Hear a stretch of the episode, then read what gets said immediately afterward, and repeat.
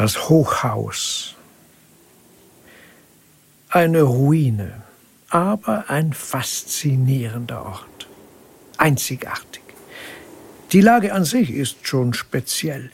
Zwischen Altstadt und Küste auf der Anhöhe gelegen, 30 Meter von der äußeren mittelalterlichen Befestigungsmauer entfernt, hat man von den obersten Geschossen einen offenen Blick auf das Meer. Grandios. Mindestens zweimal pro Woche komme ich hierher, steige die 210 Stufen hoch. Allein. Ich denke, der Reiz der Situation lässt sich nur allein genießen. Die Stimmung in diesem unfertigen, unbewohnten Riesenkoloss ist mystisch. Andere würden sagen morbid. Skurril ist sie auf jeden Fall. Das Gebäude war für eine Hundertschaft von Bewohnern geplant worden. Die Ausgangslage hat sich von einem Tag auf den anderen radikal geändert.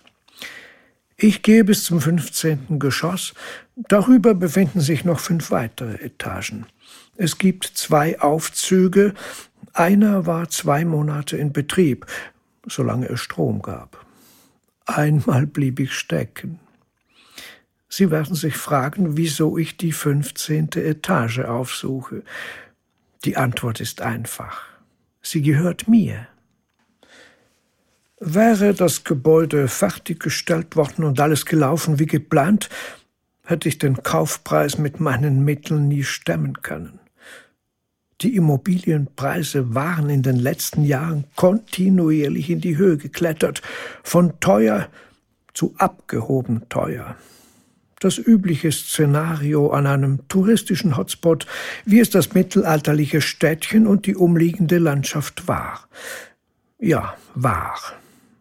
Denn über Nacht kippte der Boom ins Gegenteil. Pandemie, Wirtschaftskrise, Tourismuskollaps. Die Bautätigkeit kam zum Erliegen.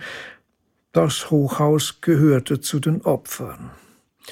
Erst ein Teil des Gebäudes, das oberste Viertel, ist im Rohbau fertiggestellt.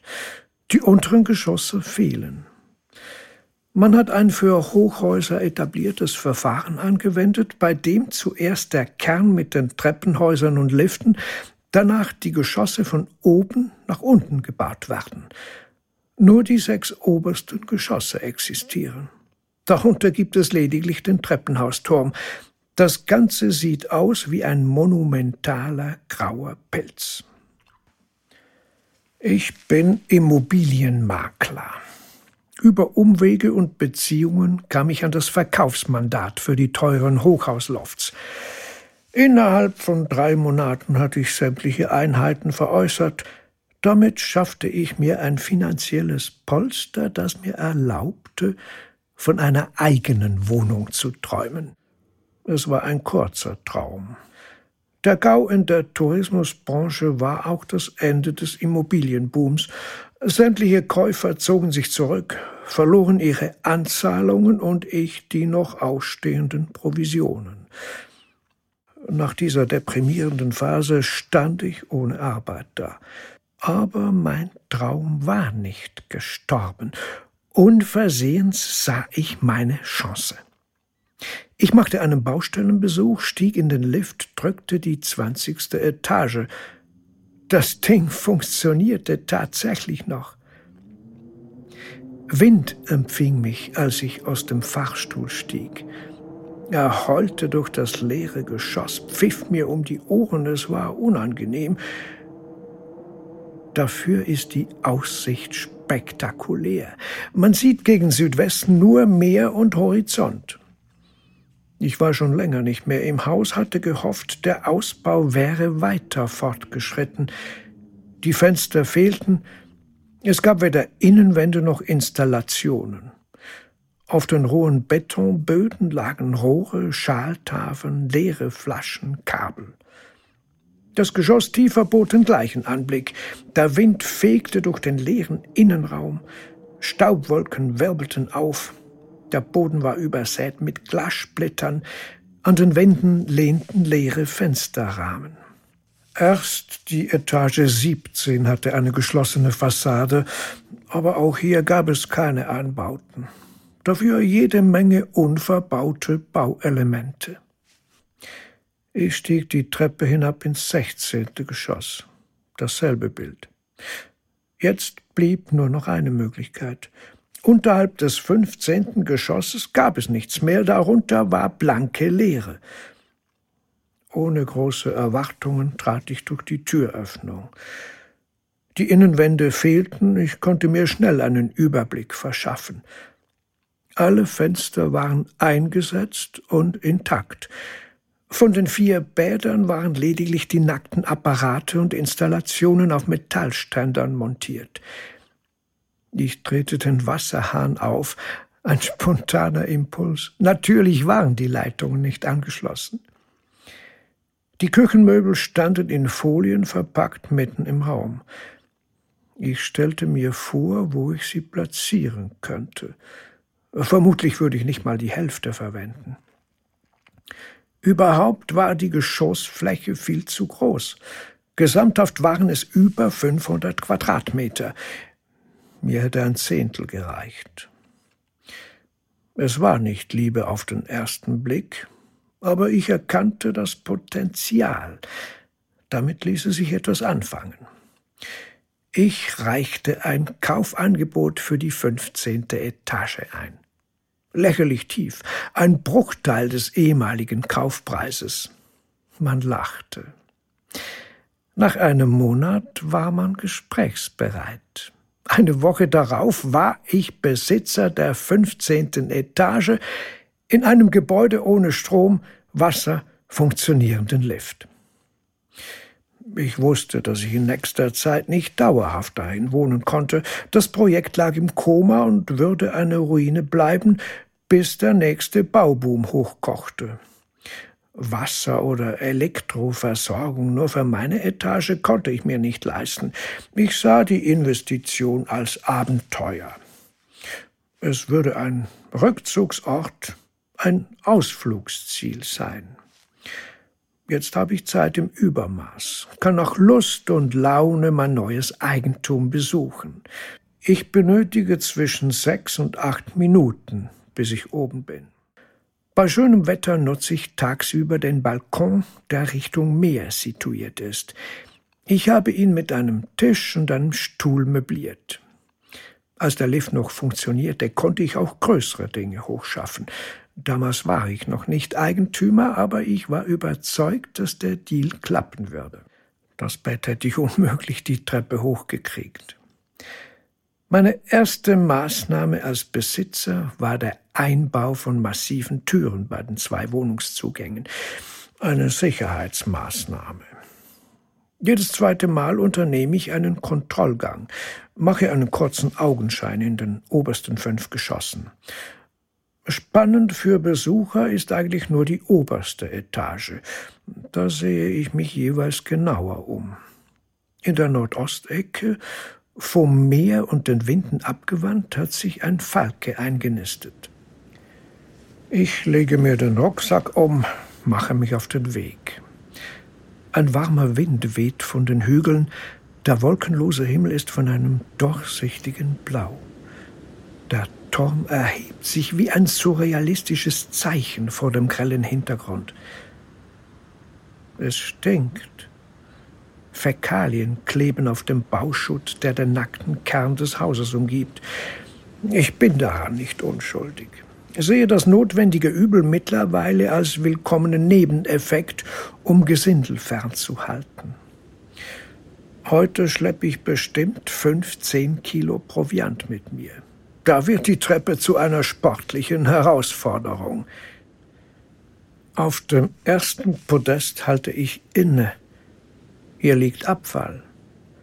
Habe ich ihn beim letzten Besuch übersehen?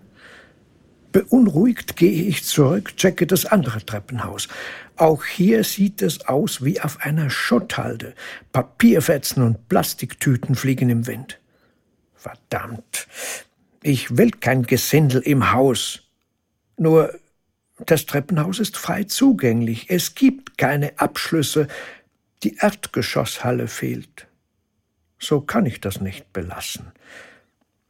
Langsam wie eine Schnecke krieche ich die Treppe hoch, plane Barrikaden, reiße sie wieder ein. Kurz vor der fünfzehnten Etage stoppe ich meine Überlegungen.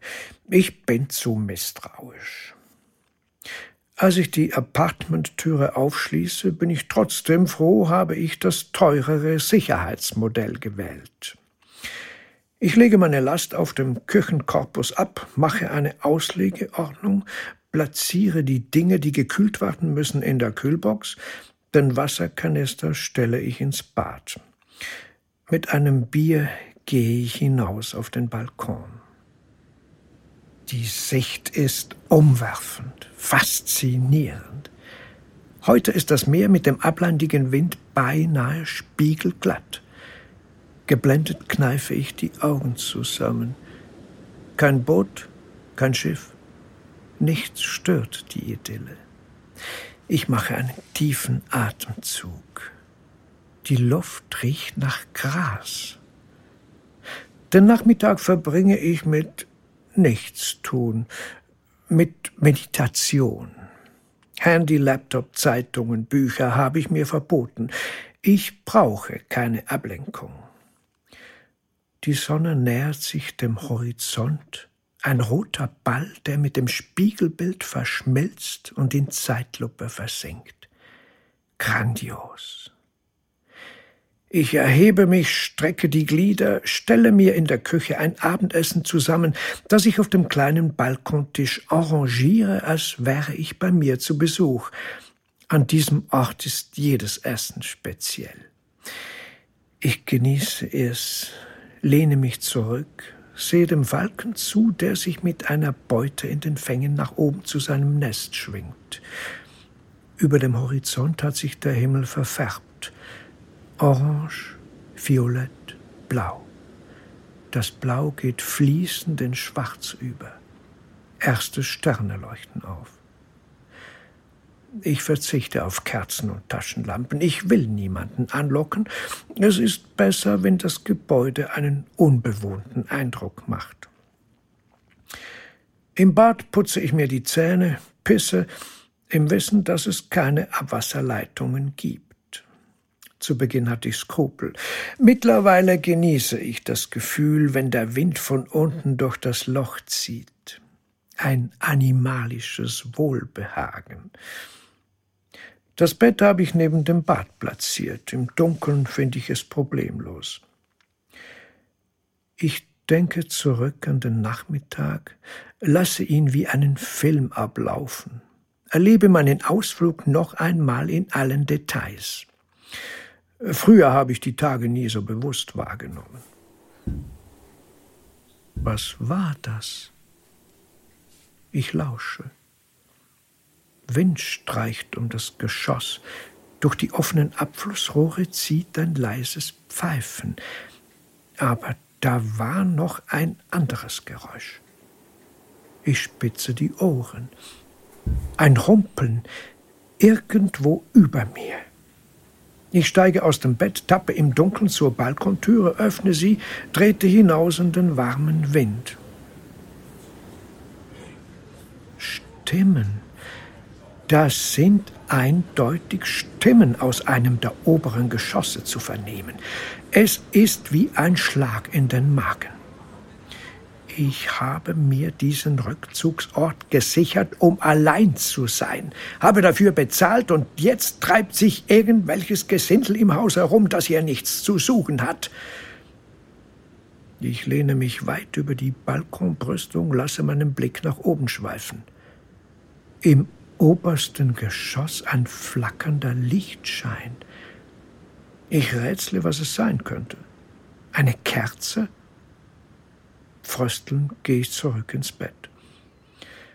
Die Vorstellung, dass fünf Geschosse über mir Menschen sind, lässt mich keinen Schlaf finden. Am Morgen werde ich nachsehen. Grelles Licht weckt mich. Ich muss doch geschlafen haben. Ich gehe ins Bad, setze mich auf die Toilette, entleere mich, spüle mit Wasser aus dem Kanister, wasche mir Hände und Gesicht. Entschlossen gehe ich zur Wohnungstüre, halte inne. Bevor ich einen Kontrollgang mache, will ich frühstücken. Ich stelle die Espressokanne auf den kleinen Gaskocher, trage Geschirr, Besteck, Brot und Käse hinaus auf den Balkon. Nachdem ich alles auf dem Tisch arrangiert habe, halte ich die Luft an. Nur die Rufe des Falken und das leise Pfeifen des Windes sind zu hören. Jetzt, wo ich in der Sonne sitze, mein Frühstück genieße, kommt mir die nächtliche Sorge, die mir den Schlaf vermieste, lächerlich vor. Wenn noch jemand oben ist, würde ich freundlich, aber bestimmt darauf hinweisen, dass das kein öffentlicher Ort ist. Ich halte mich lange mit dem Frühstück auf, habe keine Eile. Beim Abwasch in der Küche nehme ich es sehr genau, spüle mit Kaltwasser aus dem Kanister, trockne ab. Come on, geh schon. Mein Blick fällt auf das große Küchenmesser, das ich speziell für meinen Adlerhorst angeschafft habe. Ich atme tief ein, greife danach. Nein, ich lasse es liegen, entriegle die Treppenhaustüre, nehme den Schlüssel vom Haken, schließe von außen wieder ab. Konzentriert horche ich. Nur das Pfeifen des Windes ist zu vernehmen. Auf jeder Etage mache ich einen kurzen Rundgang in den riesigen Innenräumen. Mir fallen keine Veränderungen auf. Auch im obersten Geschoss ist auf den ersten Blick alles so wie beim letzten Besuch. Halt! Mein Puls schnellt in die Höhe. Brandgeruch. Vorsichtig mit kleinen Schritten gehe ich um den Treppenkern herum, bleibe wie angewurzelt stehen. Die Betondecke ist schwarz. Auf dem Boden liegt der Aschehaufen einer Feuerstelle, im Raum verteilt Kissen, Schlafsäcke und Plastiktüten. Hausbesetzer! Ich habe meine Etage legal gekauft und sehe mich plötzlich Besetzern gegenüber. Hilfe kann ich nicht erwarten. Die wenigen verbliebenen Ordnungshüter haben andere Prioritäten. Ich muss selbst aktiv werden. Ich muss die Zugänge zu den Treppenhäusern verriegeln. Während ich zurück in meine Wohnung eile, überlege ich, wie ich vorgehen soll. Ich muss Material auftreiben. Alte Türen, Holzpaletten, Latten, Kanthölzer, Schrauben, Klammern. Und ich brauche jemanden, der mir das Material hierher transportiert. Es darf keine perfekte Lösung sein, das würde nur ungebetene Gäste anlocken, die in den obersten Geschossen spannende Ware vermuten. Bretterverschläge, möglichst vergammelt, dafür effektiv. In der Stadt gibt es keine Handwerker mehr. Die ehemaligen Werkstätten sind während des Baubooms alle zu Touristenunterkünften, Restaurants und Boutiquen umgenutzt worden. Jetzt stehen sie leer. Ich frage den Weinhändler, der existiert noch. Er gibt mir die Adresse eines Bauern unweit der Stadt. Zwei Tage später sind die Zugänge verrammelt. Der Bauer hat mir nicht nur das Material herangeschafft, er hat auch mitgeholfen. Allein hätte ich es nicht so schnell geschafft. Ich hole die Spraydose aus dem Rucksack ein Fundstück aus dem 16. Geschoss. Damit verunstalte ich die wild zusammengefügten Barrikaden mit den üblichen Sprüchen. Kapitalisten Schweine, Politiker sind Mörder, Migranten raus, fuck. Ich kicke die Dose zum Müll, bin zufrieden. Natürlich gibt es noch einen Zugang, aber er ist versteckt, angeordnet und mit einem Schloss gesichert. Ein Obdachloser wird sich nicht die Mühe machen, die Sperre aufzubrechen. In meiner Stadtwohnung plündere ich den Vorratsschrank, stopfe Brot, Teigwaren, Büchsen und Mineralwasserflaschen in den Rucksack, als hätte ich den Proviant im Apartment bereits aufgezehrt. Notvorrat. Die Vorstellung hat etwas Beruhigendes. Ich steige über die Geröllpiste den Hang hinauf, bleibe geblendet stehen. Direkt vor mir erhebt sich das Hochhaus. Von der Morgensonne ausgeleuchtet wirkt es wie ein gestrandetes Raumschiff. Das Ding gehört mir. Diese Erkenntnis ist überwältigend. Bevor ich die Sperre passiere, sehe ich mich um. Nur Unkraut und Plastik bewegt sich im Morgenwind. Ich schließe auf, schlüpfe hinein, verriegle hinter mir. Ich komme mir vor wie ein Einbrecher im eigenen Haus. Die Stimmung hat sich verändert. Es ist düster. Von oben sickert diesiges Licht durch den Treppenhausschacht. Ich mache einen tiefen Atemzug, nehme die 210 Stufen in Angriff. Während ich die Treppe hochsteige, drängt sich ein Gedanke unangenehm in mein Bewusstsein. Mit meinen Sperren könnte ich jemanden eingeschlossen haben. Auf meiner Etage stelle ich den Rucksack ab, gehe weiter, erstmals nicht stumm. Ist da jemand? rufe ich in die halligen Räume. Auf der sechzehnten und siebzehnten Etage antwortet nur ein leises Heulen. In den obersten Geschossen ein auf- und abschwellendes Pfeifen. Auch im zwanzigsten reagiert niemand. Misstrauisch bewege ich mich auf die andere Seite des Treppenkerns. Kein Mensch, aber der Ascheberg ist höher geworden. Kissen, Tüten, Tücher und Schlafsäcke liegen anderswo und der Müll hat sich angehäuft. Unschlüssig stehe ich da. Was soll ich mit den Sachen machen? Vermutlich ist es ihre einzige Habe.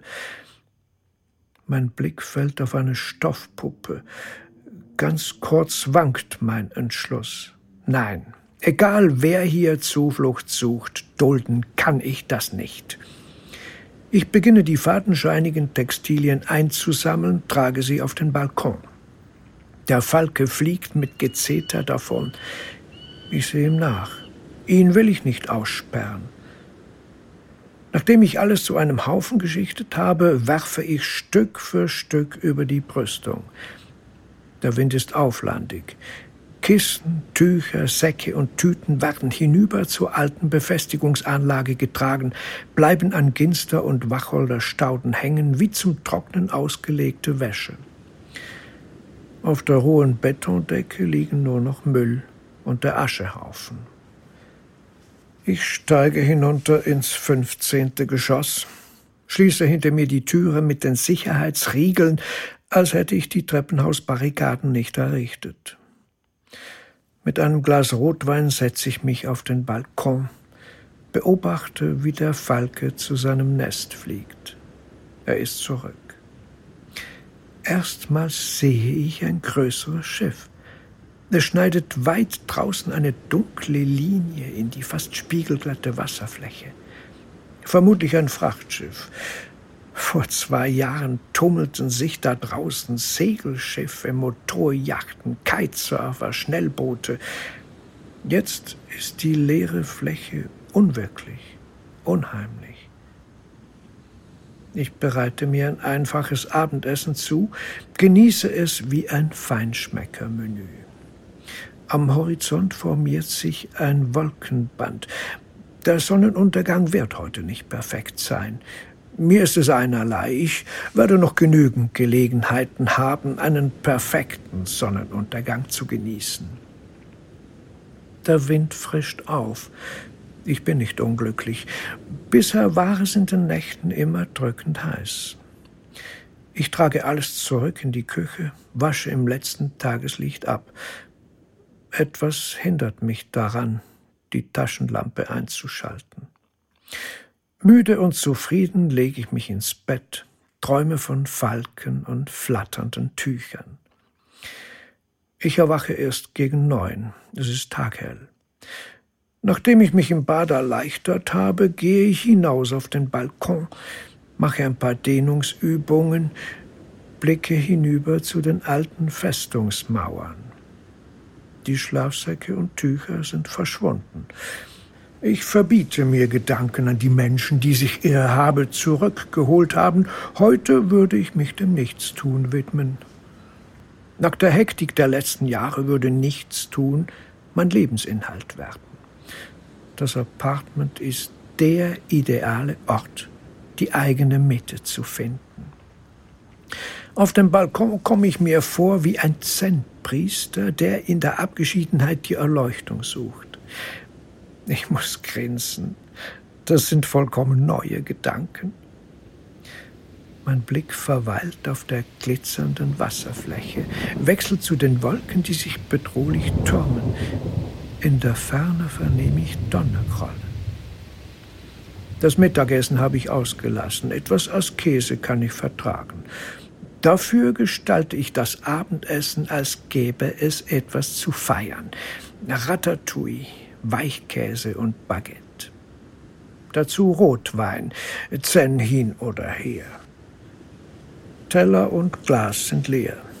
Ich lehne mich zurück, blicke auf den dunkel verhangenen Himmel.